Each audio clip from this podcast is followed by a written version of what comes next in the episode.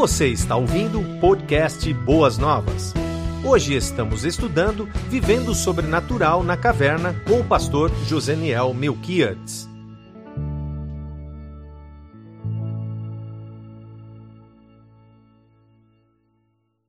Nós vamos aprender principalmente a como ser tratado por Deus. Tratado em amor, tratado em graça, em bondade, em misericórdia e com persistência. Deus persiste atrás do seu povo, sempre com o intento de abençoá-los, cada um de nós. Nós estamos às quartas-feiras considerando vivendo o sobrenatural, mas não é qualquer sobrenatural, porque hoje o sobrenatural faz parte da mídia, faz parte de todos os, todas as áreas humanas o sobrenatural ele está sendo quase que usado como uma rota de fuga da realidade. As pessoas com dificuldades de enfrentarem e viverem as suas vidas, muitas vezes pobres e paupérrimas, tentam buscar solução no transcendente, no sobrenatural. E aí abrem portas, abrem verdadeiros portais para malignidade. Não é sobre esse sobrenatural que nós estamos considerando nas quartas-feiras. Às quartas-feiras nós estamos falando sobre o sobrenatural de Deus. E isso é muito importante eu e você considerarmos, porque nós estamos no mundo da tecnologia, no mundo da ciência e do conhecimento. E já faz alguns séculos que o homem vem racionalizando tudo. E o racionalismo entrou, inclusive, no ambiente cristão, evangélico. Há uma, há uma pesquisa que diz que pelo menos 20% do povo evangélico desacreditam do céu, desacreditam do inferno, embora o cantem regularmente nas suas congregações. Os aceitam meramente como um fator psíquico para dar sentido e direção à existência das pessoas. Mas nós não. Nós somos um povo que cremos no sobrenatural de Deus. Somos um povo que aguardamos a revelação completa, total e absoluta do Deus eterno na consumação dos séculos da história do Cronos, o estabelecimento do Kairos, o tempo de Deus, a eternidade, onde eu e você desfrutaremos para sempre do sobrenatural, aquilo que Ele tem, tem nos preparado. Mas enquanto nós estamos aqui, nós precisamos cuidar das nossas mentes, para que elas não sejam traídas no que diz respeito ao sobrenatural, porque se isso acontecer, nós passaremos a viver, eu e você, fundamentados mais no natural. E o natural é asfixiante, é sufocante. O natural, a vida natural, ela pesa demais.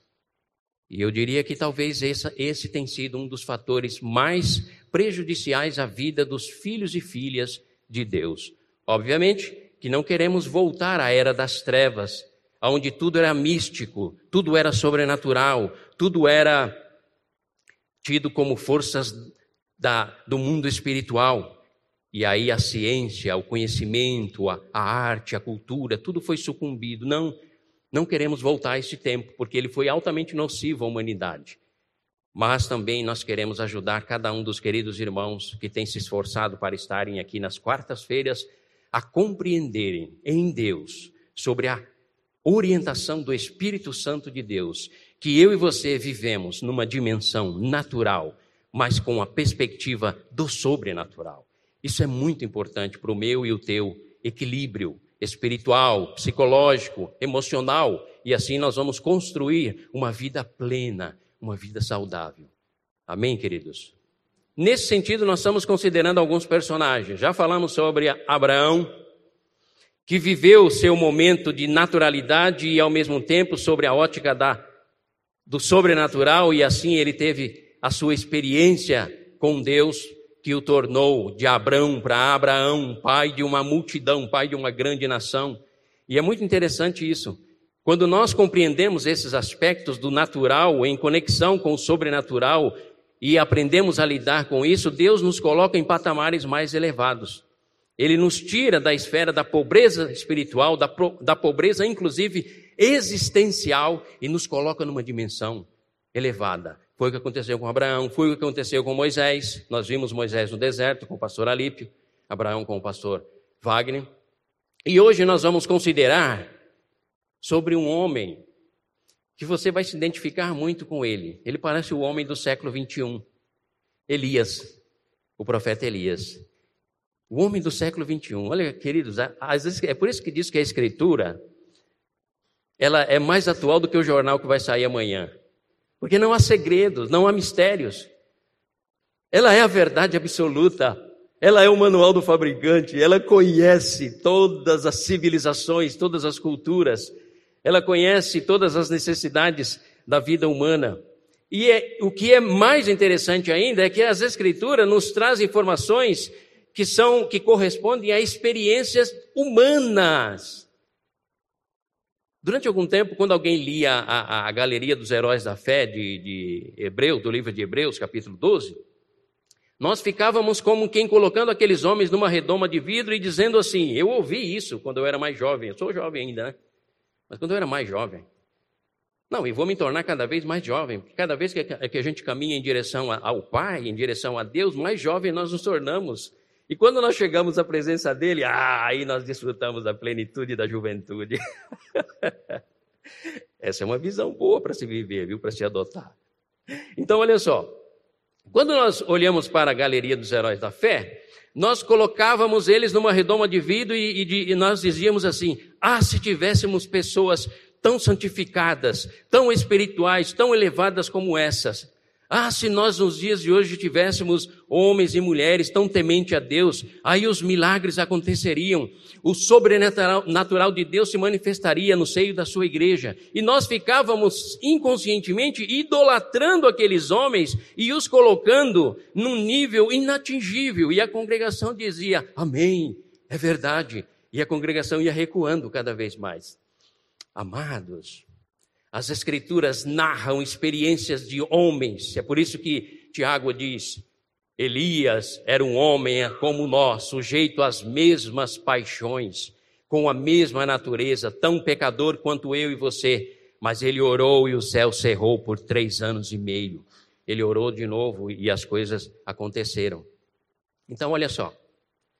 A primeira coisa que eu queria desconstruir, porque hoje é assim, para você adotar e construir um conceito, você tem que desconstruir um conceito anterior. Porque senão você faz remendo, e remendo novo em, em, em sacola velha rasga, rompe. Jesus disse isso. Então é preciso que você primeiro desconstrua esse conceito dos homens e das mulheres que são registrados, narrados na Escritura, para você construir um novo conceito. Que conceito é esse? A Bíblia me conta histórias reais de homens reais. E Elias era um homem real. A sua história ela começa mais ou menos lá pelo ano 870. No ano 930, 31, começa a história do reino dividido. Reino do Norte, Reino do Sul, capital Samaria, capital Jerusalém, tá? E aí começa uma sucessão de reis até chegar em Acabe.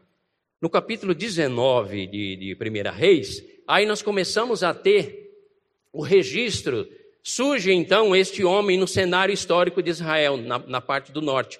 Mas é interessante que você pode pesquisar inúmeras fontes, nenhuma delas diz a origem, genealogia dele, a, a, de onde ele, só diz o lugar de onde ele veio. Mas a sua, a sua descendência, se era nobre, se não era, não, não tem nenhuma informação. Mas surge, surge Elias no contexto do rei Acabe. E o rei Acabe, muito legal. Ele era um rei excelente, excelentíssimo mal. Ele excedia em malignidade e maldade a todos os reis que houve no reino do norte. E o reino do norte foi muito dado à idolatria, algo que Deus sempre condenou. E Acabe, ele excedeu em malignidade a ponto de mandar construir o templo para Baal em Samaria. E isso trouxe grandes destruições, grandes malefícios a ao, ao reino do norte, Israel. Nesse contexto surge Elias.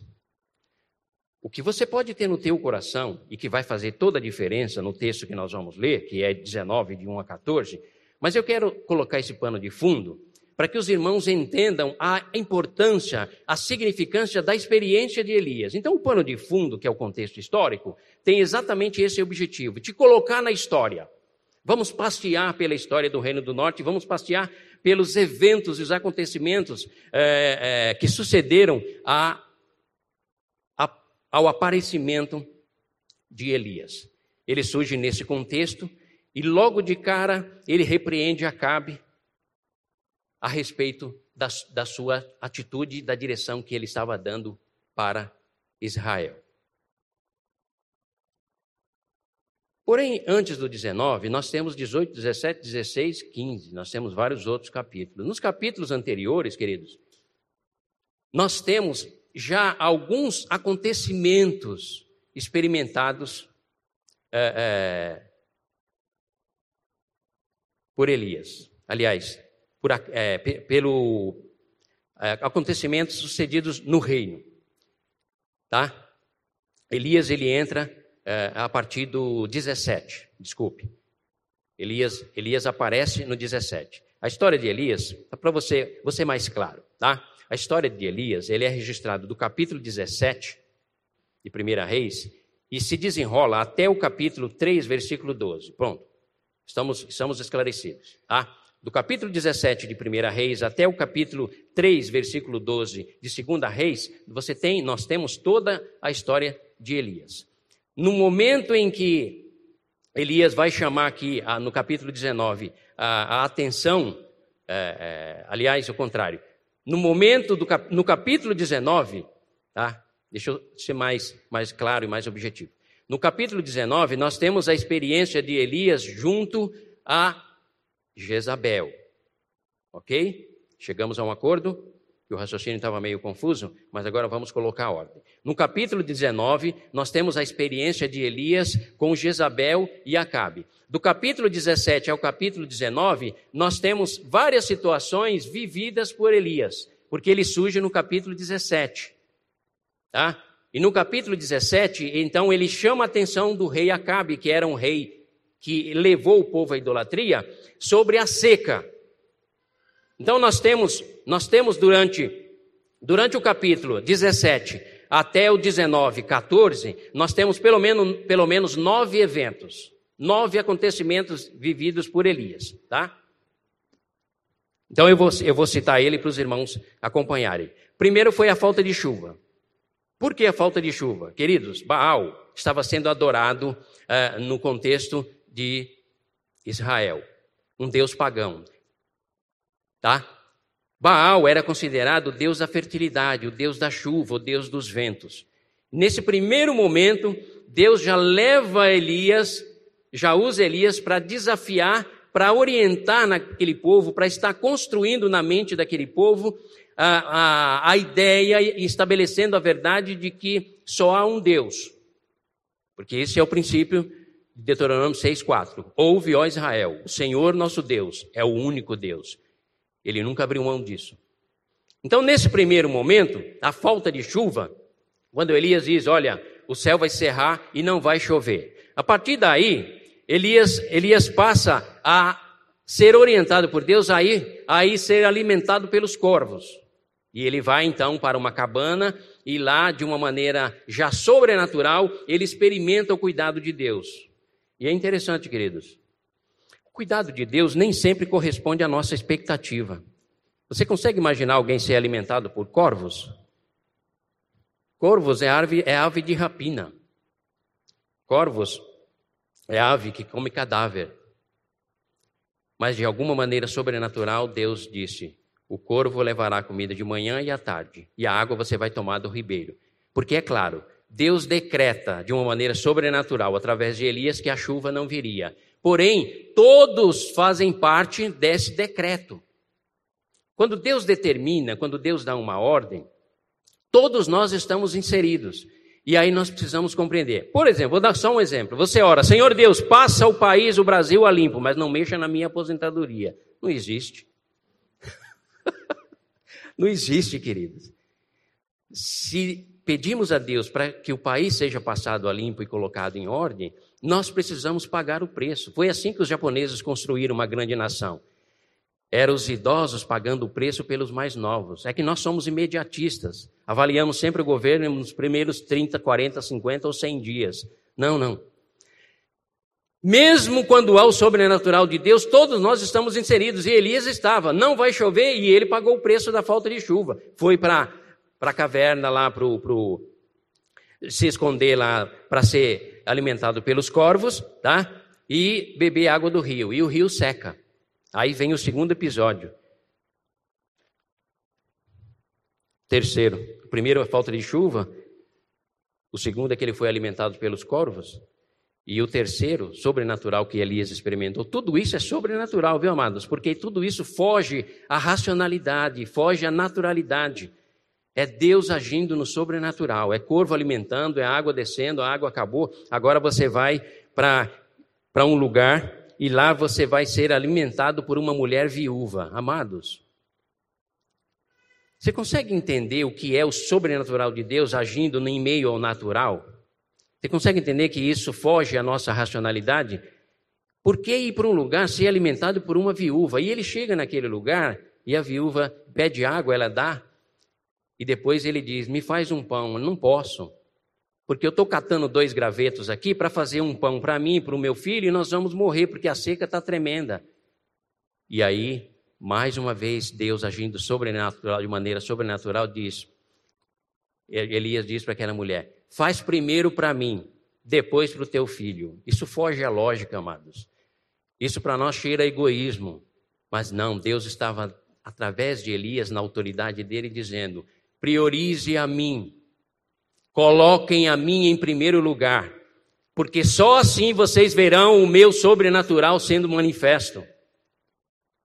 E a viúva colocou em primeiro lugar o profeta, fez o pão, deu a ele, e o que aconteceu? não faltou farinha na botija, não faltou azeite na vasilha. Os irmãos entendem isso? Tudo isso são narrativas, queridos, não narrativas históricas com H minúsculo, mas com H maiúsculo, porque são verdades, são princípios que eu e você precisamos adotar nas nossas vidas, porque queremos viver o sobrenatural de Deus. E o sobrenatural de Deus passa pela obediência, pela prioridade que damos a Ele. Quando Deus diz, a é A. Quando ele diz B, é B. Deus não negocia. Nós não podemos negociar com as ordens de Deus. É por isso que Jesus diz: buscai o reino de Deus em primeiro lugar e a sua justiça, e todas as demais coisas serão acrescentadas. Então ele experimentou ali o sobrenatural de Deus através da multiplicação do azeite e tal, e foi seguindo em frente. Olha, sobrenatural sobre sobrenatural. Tá? Deus agindo e construindo na vida de Elias um caráter espiritual, com base no seu, no seu relacionamento com Deus e com as experiências sobrenaturais. Agora vem uma experiência extraordinária. Elias enfrenta os profetas de Baal. Alguns dizem que é a batalha dos deuses. Eu digo, não. É o estabelecimento da unicidade de um único Deus. Porque nunca existiu outros deuses que pudessem competir com o Yahvé. Nunca. São construções humanas no equívoco e no desvario da mente humana. Então Yahvé estava ali se estabelecendo diante de todos, na batalha contra os profetas de Baal, 450. E mais uma vez Elias tem ali uma experiência extraordinária. Constrói o altar, chora, clama os profetas de Baal, de manhã até a tarde, Baal, responde Baal e nada. Silêncio. Sim, silêncio. Porque só um Deus faz o monte fumegar.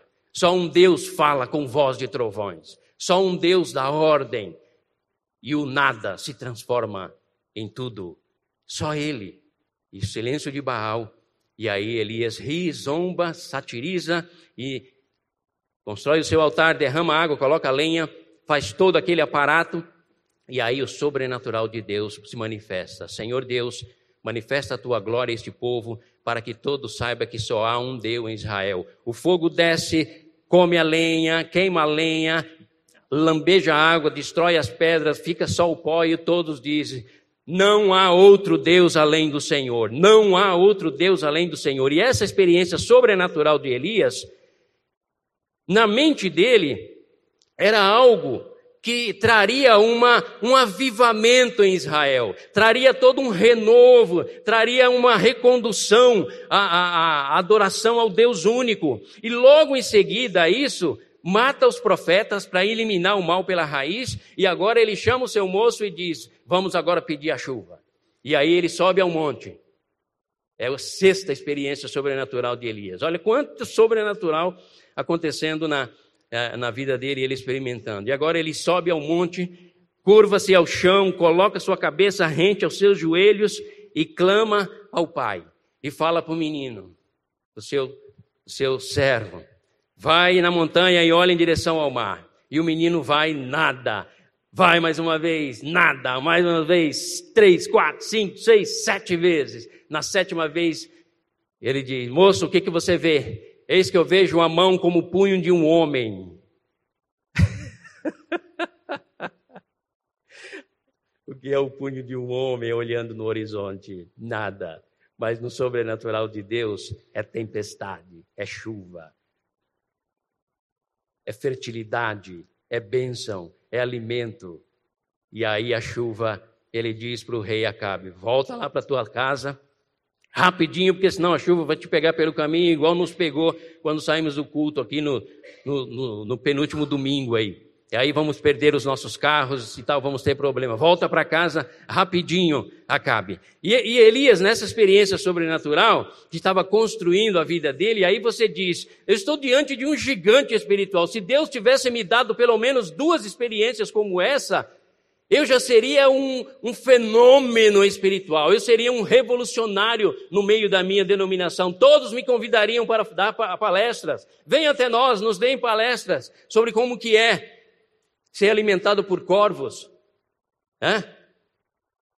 E Elias sai correndo, inclusive o texto diz, se você ler os capítulos antes do 19, 18, 17, Elias sai correndo na frente do rei Acabe, e, eu imagino Elias saltando, correndo, pô, tá tudo legal, tá tudo, tá tudo fechado, porque destruímos os profetas, destruímos o altar, destituímos Baal, e agora trouxemos a chuva, o que Baal não trouxe, e a vé através da minha oração, do meu poder e da autoridade que Ele me revestiu, Ele trouxe chuva e chuva é abundância. O povo vai me abraçar, vai me colocar no pedestal e quem sabe eu vou entrar aí na, na, na, em Samaria com o rei. E a história começa a mudar, queridos. Seis sobrenatural, vivido e experimentado por Elias. E agora chega o momento ah, Deus amado. Aonde toda a experiência sobrenatural que Elias teve com Deus iria ser testada. Sabe por quem? Por uma simples mulher. Mas ela não era tão simples assim. Ela se chama, se chamava Jezabel. E ela era adoradora de Baal. E era, era uma mulher extremamente maligna. Mas olha só, queridos, por isso que eu disse a princípio que Elias parece muito conosco nos dias atuais. Com todas essas experiências sobrenaturais, sobrenatural que ele teve com Deus, agora uma mulher vem e diz: Elias, eu juro por, pelos todos os deuses que eu adoro, que antes de, antes de amanhecer ou amanhã eu garanto que a tua cabeça não ficará sobre o teu, o teu pescoço. E aquele gigante que experimentou todo, todos aqueles sobrenatural de Deus, fez o que, amados? Sucumbiu. Sucumbiu. E ele teve medo. Agora nós entramos no texto. Por favor, se irmãos puderem projetar. Agora nós entramos no texto para a gente ir para a aplicação. Capítulo 19, de 1 a 14. Capítulo 19, de 1 a 14, nós vamos ver a, a, a experiência que Elias passou e talvez você vá se identificá-lo com ele. Lembre-se, eu estou falando de um homem, um ser humano chamado Elias, que mesmo com todas as experiências sobrenatural que ele teve com Deus, não destituiu a sua a sua pessoa como ser humano falível, limitado. É sobre Elias, esse Elias que eu estou me referindo.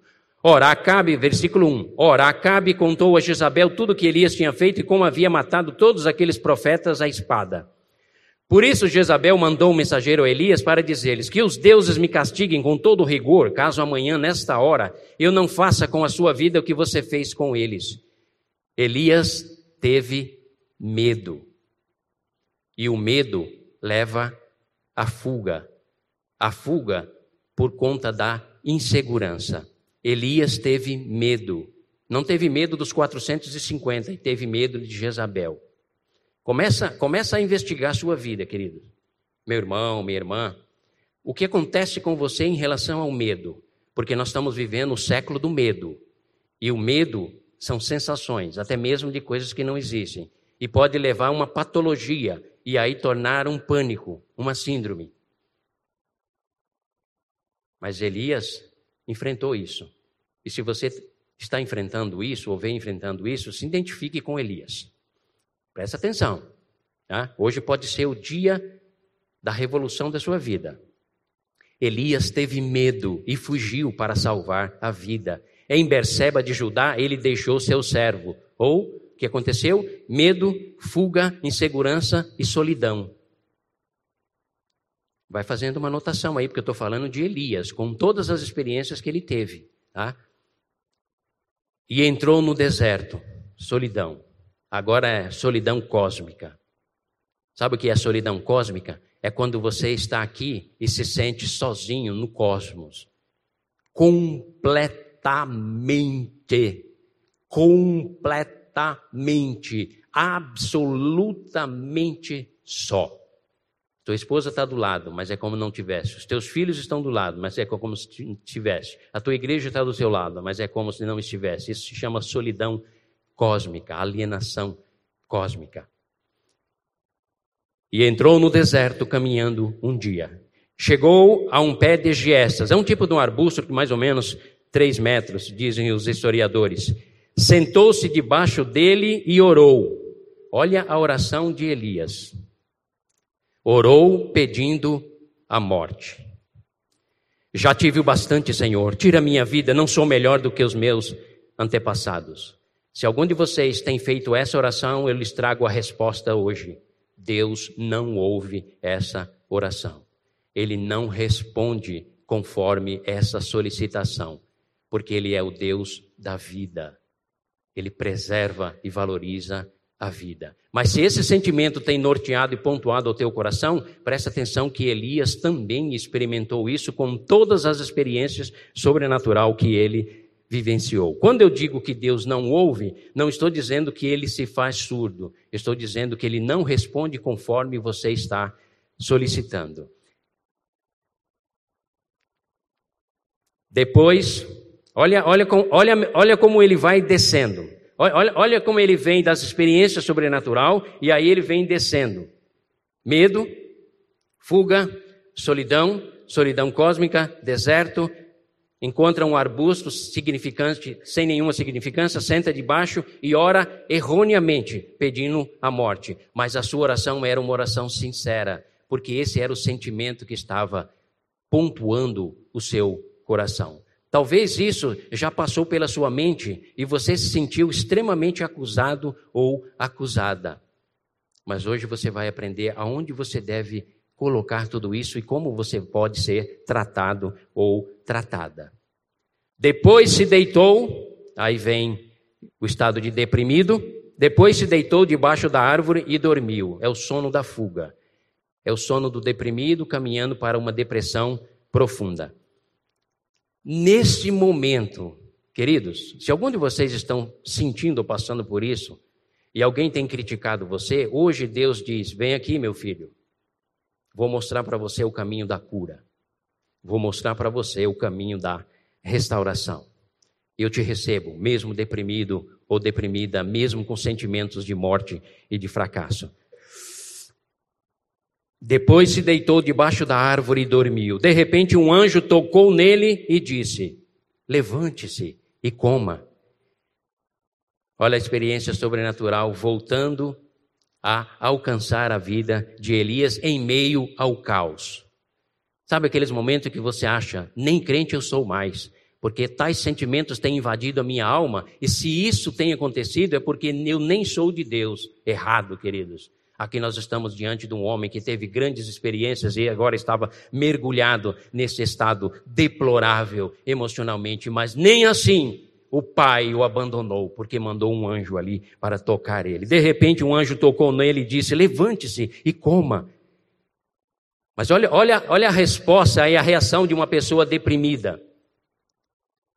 Elias olhou ao redor e ali, junto à sua cabeça, havia um pão assado sobre brasas quentes e um jarro de água. Ele comeu, bebeu e se deitou de novo. É mais ou menos como se ele tivesse, você pode imaginar ele deitado e ali o anjo toca nele, ele abre o olho assim meio moribundo, ah, meio derrubado, e nem entende o que está acontecendo, tamanho é o estado de depressão, estado de, de, de, é, é, de queda emocional que ele está, ele apenas olha e vê ali um jarro. E olha, queridos, que coisa linda. É o Pai eterno cuidando dos seus filhos, sempre com o melhor. Você ama a Deus? Eu amo a Deus. Eu amo a Deus, porque Ele sempre nos dá o melhor. Ele deu um pão quentinho e deu um jarro de água fresquinha, porque é assim que Ele trata os seus filhos, independente da situação em que eles se encontram emocionalmente.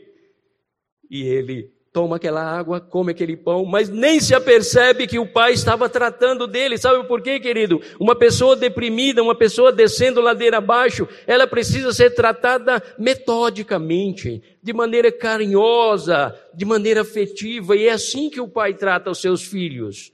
Tratou Elias e trata cada um de nós. Olhou ao redor, comeu, bebeu e ele volta a deitar-se de novo porque ele estava profundamente desanimado. Ele teve medo, ele fugiu, ele ficou na solidão, ficou na insegurança, na solidão, e agora ele enfrenta um profundo desânimo, a ponto de ser alimentado por Deus, mas nem se dar conta disso, ser cuidado por Deus e nem se dar conta disso. Ele come e volta a deitar-se de novo. E aí vem o Pai eterno com o envio dos seus anjos, tratando os seus com amor e graça. E na insistência do seu amor que é derramado como ministração da sua graça e da sua bondade, o anjo voltou, versículo 7, tocou nele e disse: Levante-se coma, pois a viagem será muito longa. Deu a ele um propósito novo. Agora não é apenas levante-se e coma, é levante-se e coma porque eu tenho um projeto para você e agora você vai caminhar em direção de onde eu quero que você esteja. Motivações novas, alvos novos, isso é excelente para quem anda deprimido. Isso é excelente para quem anda desanimado. Propósitos novos. E, e o anjo disse: Levanta-se, come, porque você terá uma viagem muito longa. Então, agora, já começa a surgir o gás, o ânimo, a coragem. Aquele homem extremamente caído, debilitado, sendo tratado didática e amorosamente por Deus, ele se levantou, comeu e bebeu. Versículo 8. Fortalecido com aquela comida, viajou 40 dias e 40 noites, a semelhança de Moisés, a semelhança de Jesus, até que chegou a Horebe, o monte de Deus. Aí começa a cura, amados, no monte de Deus. Mas você precisa se fortalecer assim como Elias. Você precisa se levantar e caminhar. Ali, chegando ao Monte Horebe, ele entrou novamente onde? Numa caverna. Elias estava sofrendo da síndrome da caverna, a síndrome do recolhimento. Mas Deus é bondoso, Deus estava tratando de Elias. Ali ele entrou numa caverna e passou a noite. E olha só, a palavra do Senhor veio a ele dizendo, versículo 9: O que você está fazendo aqui, Elias? Hoje, quarta-feira, Deus vem para mim e você que estamos aqui, de repente, com a síndrome da caverna, lamentando as nossas vidas e não crendo mais no sobrenatural e achando que a debilidade emocional eu devo tratar de forma terapêutica e contínua até o fim da minha vida. Deus vem agora e diz: O que você está fazendo aqui? O que você está fazendo aqui, Elias? E hoje Deus pergunta: O que você está fazendo aqui, meus filhos e filhas? É pelo hábito, o costume, ou vocês estão aqui buscando o sobrenatural meu? Porque se for o sobrenatural meu, você vai sair daqui transformado, mudado, porque eu tenho poder para curar vocês, eu tenho paciência para cuidar de cada um de vocês. O que você está fazendo aqui, Elias? Olha a resposta de Elias, muito linda. Sabe por quê, queridos? Apesar dos pesares, apesar de toda aquela situação de debilidade, de fraqueza, de desconforto, de instabilidade emocional, Elias não negociou com a sua convicção. É por isso que eu tenho uma frase, eu ainda vou colocar ela aí registrar, que é a seguinte: quando a dúvida e a incerteza assolar ou bater na tua mente ou no teu coração, coloque a tua dúvida no banco dos réus para ser julgada. Nunca, nunca a tua fé, a tua convicção. Faz 30, quase, quase 40 anos que eu aprendi isso. E graças a Deus ganhei uma certa estabilidade nas convicções da minha alma e do meu coração. Quando a dúvida ou a incerteza bater na tua mente ou no teu coração, coloque no banco dos réus para ser julgado a tua dúvida, nunca a tua fé.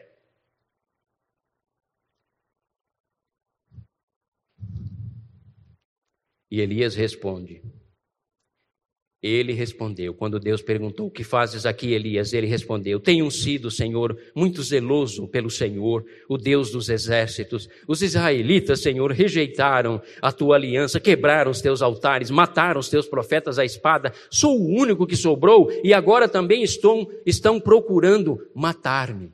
Ele esboça, como resposta a Deus, a sua convicção, apesar da fragilidade em que ele vivia. E sabe, amados, provavelmente foi isso que fez dele um profeta, porque ele era um homem, anote aí, diferenciado.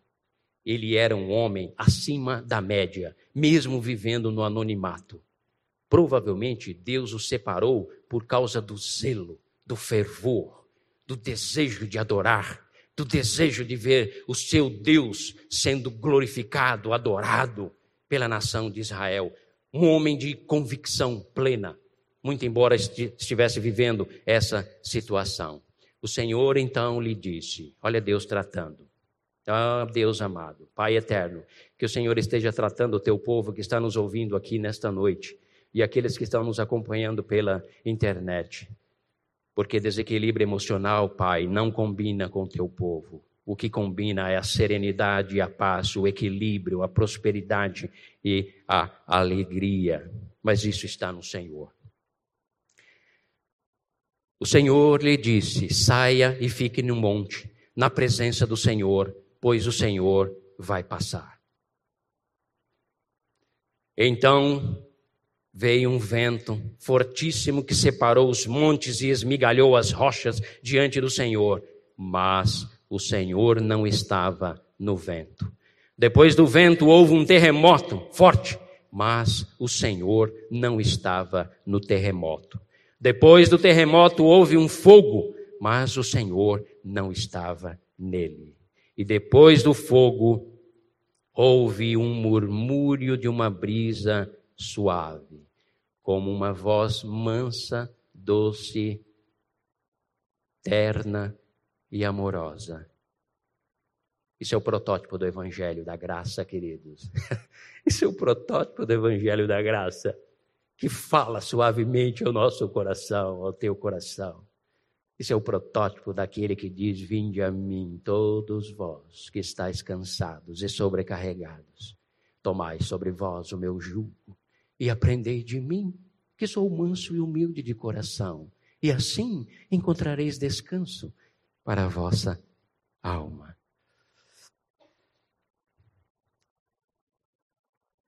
Quando Elias ouviu, puxou a capa para cobrir o rosto, porque entendeu que Deus estava se manifestando. Saiu e ficou à entrada da caverna, e uma voz lhe perguntou, novamente: O que estás fazendo aqui, Elias? Depois de ouvir tudo que vocês ouviram, amados, nesta noite, que não é por acaso, Deus repete a mesma pergunta e eu a faço. Que estás fazendo aqui, Igreja Batista Boas Novas? O que tens procurado neste local? O que procuras? O que estás fazendo aqui? Ele respondeu, como da primeira vez: Tenho sido muito zeloso pelo Senhor, Deus dos exércitos. Os israelitas rejeitaram a tua aliança, quebraram os teus altares e mataram os teus profetas à espada. Sou o único que sobrou e agora também estão procurando matar-me. A partir deste momento em que Elias passa por toda aquela crise, mas continua com a convicção na sua alma num único Deus e o desejo de glorificá-lo, glorificá-lo, servi-lo e adorá-lo, Deus então restaura, queridos, toda a vida de Elias, através da sua doce voz, da sua amável e terna palavra. Agora, amados, não se esqueçam que Elias teve que se levantar ele teve que comer, ele teve que caminhar em direção de tudo aquilo que Deus propõe. Hoje, Deus diz para mim e para você: o que fazes aqui nesta caverna? Quando eu tenho um reino todo, eu tenho um universo de conhecimento e experiências espirituais e sobrenatural para você viver a exuberância da sua vida de uma voz, com uma voz suave e terna para nós estarmos encerrando. Deus falou a Elias, Elias foi tratado. Aquele homem que orou pedindo o fim da sua vida, agora ele é restaurado. E Deus ainda diz para ele: volta pelo mesmo caminho de onde você veio. Vai e unge o rei da Síria, unge o rei de Israel, unge o profeta Eliseu, porque eu vou fazer uma renovação e uma transformação na sociedade. Mas primeiro eu tenho que fazer na sua vida. O Brasil precisa mudar. O Brasil precisa ser transformado. Mas antes do Brasil, amado a igreja, eu e você precisamos ser transformados. O Brasil geme com sofrimento, com síndrome do pânico, com pessoas deprimidas e indo ao suicídio, de jovem meia idade a terceira idade, a adolescente.